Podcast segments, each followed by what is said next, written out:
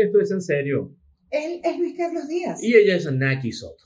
Se, se viralizó un video de la conocida actriz Gladys Ibarra, donde hace denuncia de una circunstancia familiar terrible, donde está siendo extorsionada por su propia familia por vivir en el extranjero y ganar en moneda extranjera. El video de Gladys además revela tres cosas que ha generado un debate en redes sociales. Primero, el mito de que las madres aman, Mm, una cosa dolorosa y ruda, pero hay historias personales que desmienten eso. es. Lo segundo es cómo el dinero y el interés pueden lubricar las relaciones sociales y entonces ahí también se sumaron, por ejemplo, muchos chamos de eh, colectivos LGBT diciendo, pana, mandar remesas a Venezuela le quitó la homofobia a mi familia. Me votaron, me rechazaron, no me aceptaron como uno de los suyos, hago plata afuera, ahora sí me quieren.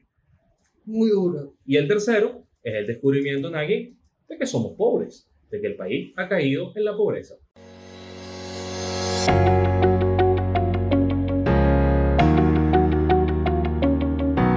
Es una manera de darle dimensión a esta historia, interesantísimo además, porque la, la viralidad no ocurre solo por, el- por el propio contenido, sino por los contenidos que esto desató Claro. y que lamentablemente no ocurrió así, por ejemplo, con la presentación más reciente de la encuesta de condiciones de vida de la ENCOVI, este esfuerzo de la Universidad Católica Andrés Bello, que además dejó a muchísima gente no solo deprimida, sino también aterrorizada porque los datos se tomaron antes de la cuarentena, antes de que se decretara en el mundo la pandemia.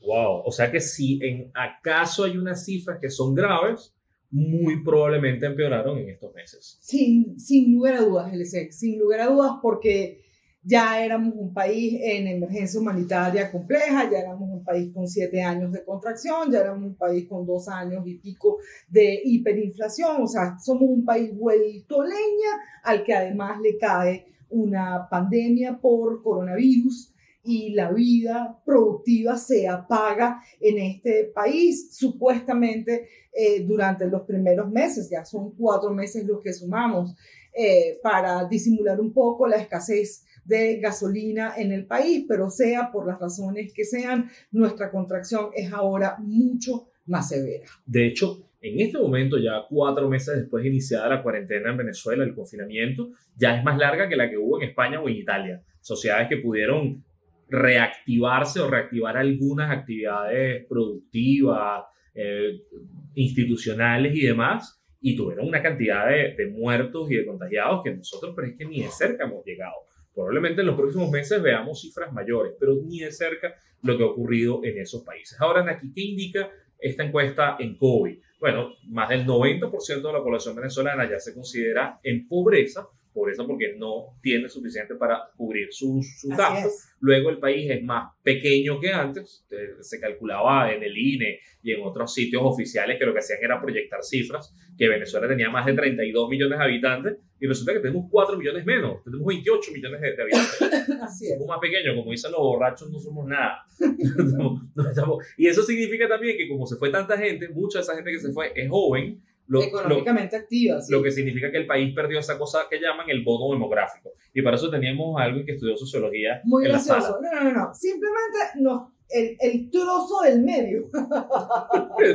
Esas edades fantásticas para trabajar y producir muchísimo dinero son los primeros que forman parte de nuestra diáspora y lamentablemente nos quedamos en Venezuela, gente con mucha más edad, hay ancianos, muchos ancianos solos en este país y muchos niños que quedaron al cuidado de esos ancianos. Es impresionante cómo en, en los sectores más vulnerables de nuestra sociedad hay una mezcla de abuelas, abuelos que cuidan nietos mientras los hijos y sus parejas trabajan en otros países y les mandan remesas para mantener. De hecho, pudiésemos calcular las cosas ya actualmente en mangos. El kilo de mango, Wow, sí. la última vez que lo vimos, estaba en 200 mil bolívares, alrededor de un dólar.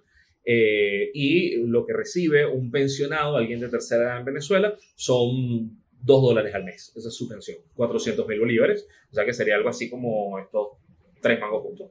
Y son 2 kilos, ya, eso es todo.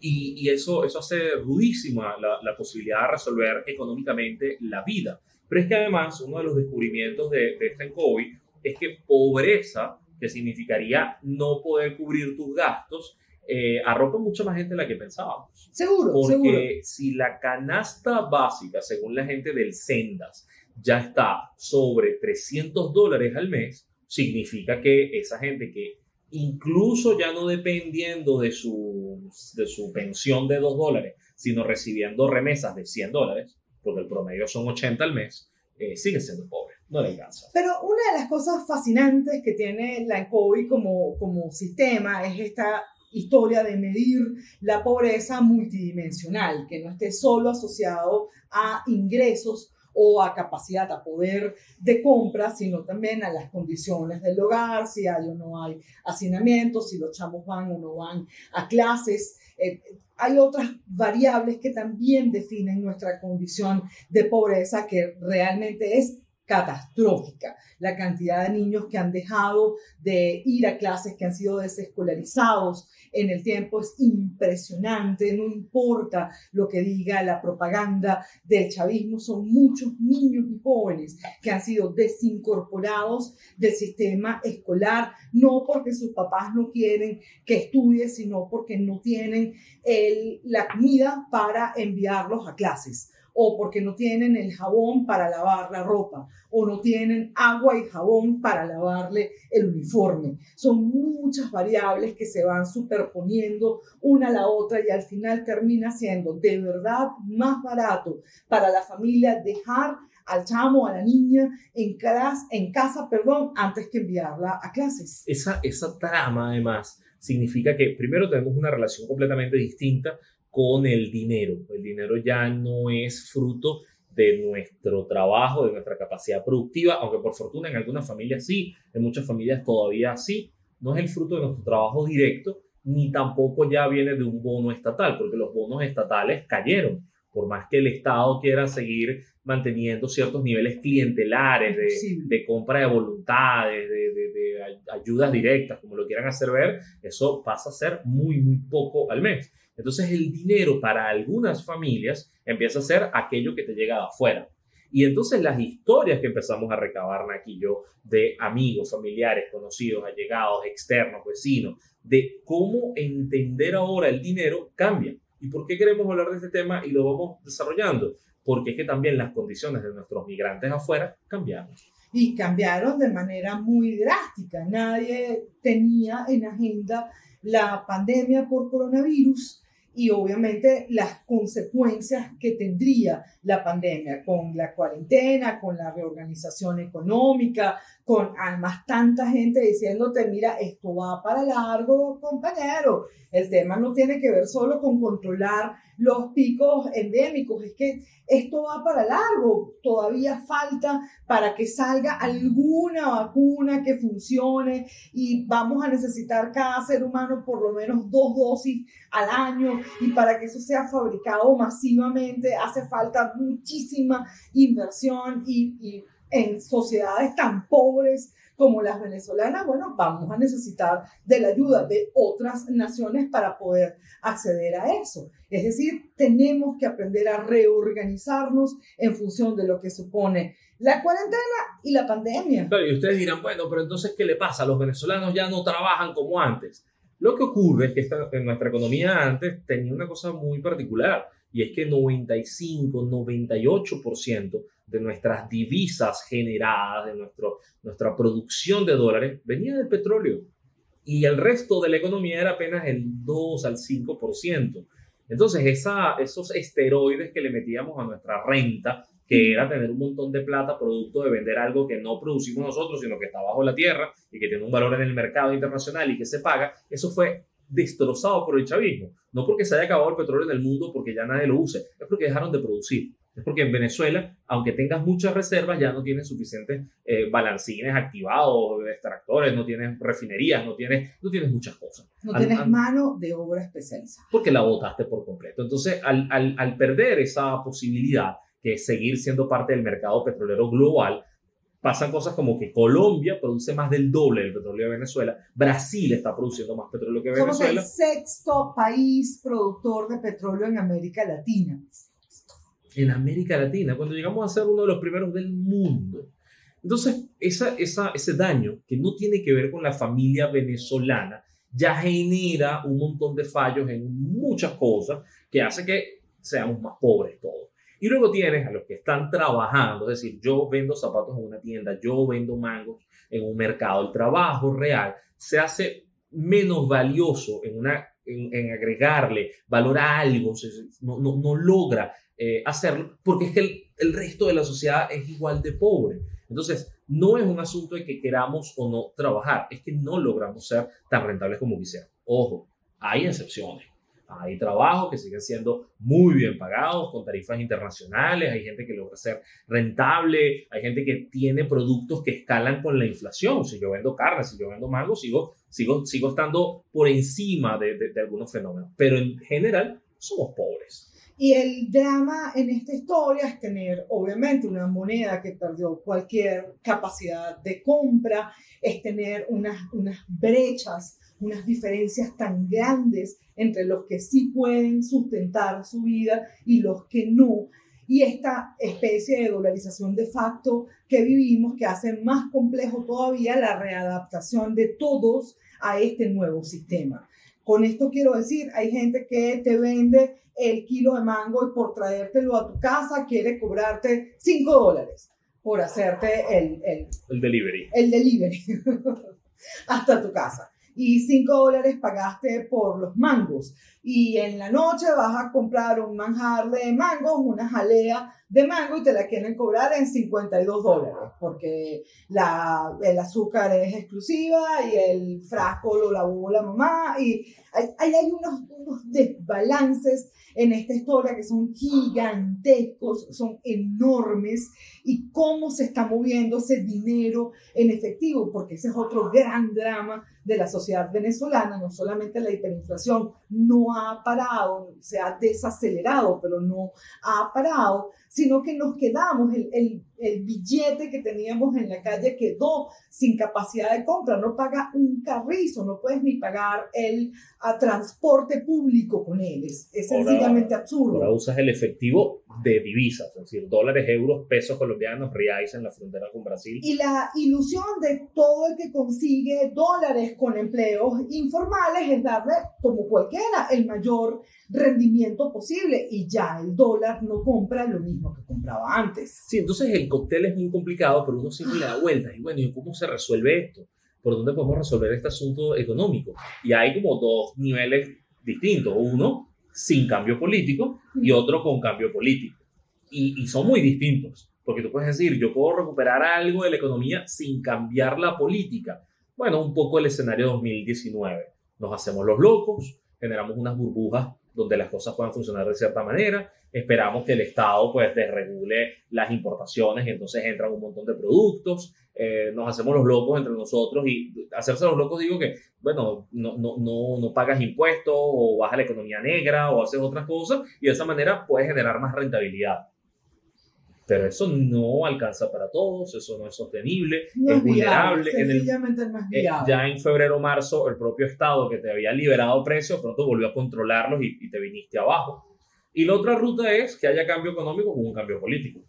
Y ahí que es lo que recomiendan siempre. Pero además es lo que todo el mundo quiere. O sea, el tema es, una vez más, en serio, el, el, por las razones que sea, el, al chavismo le ganó el, el espíritu depredador, una cosa inexplicable, lo pudieron tener todo, todo, el poder político, una gran empresa petrolera, etc. Y sin embargo lo destrozaron todo, lo destruyeron. No hay manera de ser sostenible en el tiempo. La mejor manera que tienen ellos de vivir medianamente bien ahora es con los propios recursos que tienen en sus arcas, sí. porque las del Estado ya no sirven. O, ya re, no. o reventando el arco minero, sacando oro y, y viendo que, que, sacan de ellos. Bueno, en unas zonas que no controla, ¿sabes? Echándole bastante mercurio a la tierra y al agua de los ríos venezolanos, destruyendo este país aún más de lo que ya lo han hecho.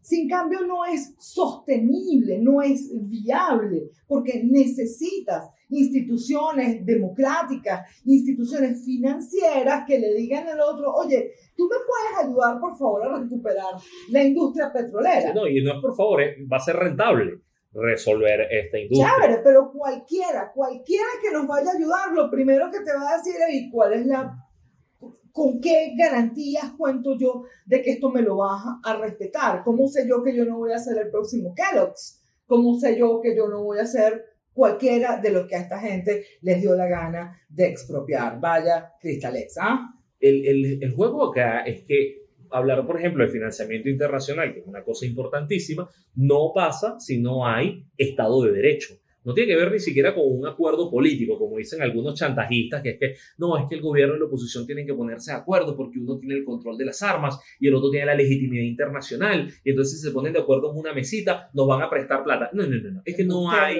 no hay ninguna garantía de que un dólar invertido en Venezuela se va a respetar. No hay ninguna garantía de que una propiedad privada se vaya a respetar. Entonces, sin un nuevo juego democrático, realmente democrático, donde haya certezas en las instituciones y no depender del capricho de que al tipo de la SUNDE le dio la gana de ir a incautarte mercancía o al militar o al policía o al, al consejo comunal o te quieren intervenir la empresa. Sin ese armatoste no funciona. Y entonces ahí donde, aunque se hayan hecho los locos durante mucho tiempo, la clase económica, la clase empresarial tiene muchas cosas que decir en Venezuela sobre todo para, para volver a generar condiciones que les permitan trabajar con garantías. Porque sin democracia es inviable una nación.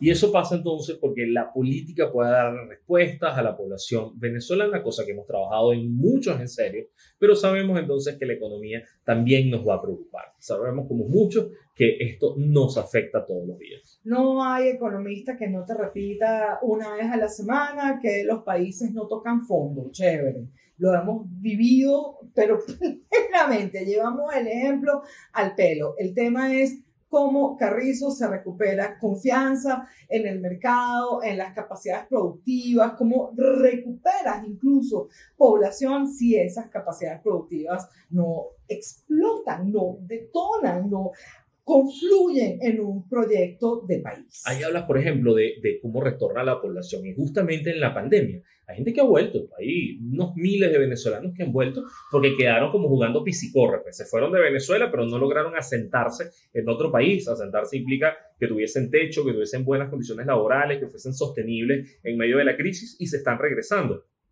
Bueno, ¿qué tiene Venezuela para ofrecerles? ¿Qué tiene Venezuela para que se reinserten, se reincorporen? Parece que muy poco, pero algunos tendrán ya algunas ideas de emprendimiento. Si no, lo que veremos es que al levantarse la cuarentena, otra vez la migración va a ser masiva de salida. Estos van a ser unos flujos extraños una vez más, la mayoría de los teóricos alrededor de este tema lo que han dicho es esto va para largo, esto no se va a resolver en los próximos seis meses, así que vamos a tener que diseñar con base en una estructura pandémica, en cuarentenas que vienen y van, en, grupos que nos vamos a tener que distribuir en el tiempo que estemos en la calle, nuestros tiempos productivos también cambiaron. Las soluciones no son fáciles, pero estamos ahí para analizarlas y acompañarlos a ustedes. Él es Luis Carlos Díaz. Ella es Naki Soto. Esto es en serio. Y pueden seguirnos en youtube.com slash Naki Luis Carlos, todo pegado. Y pueden suscribirse también y ser parte de nuestros socios en patreon.com slash Igualito, Naki Luis Carlos, todo pegado. Muchísimas gracias.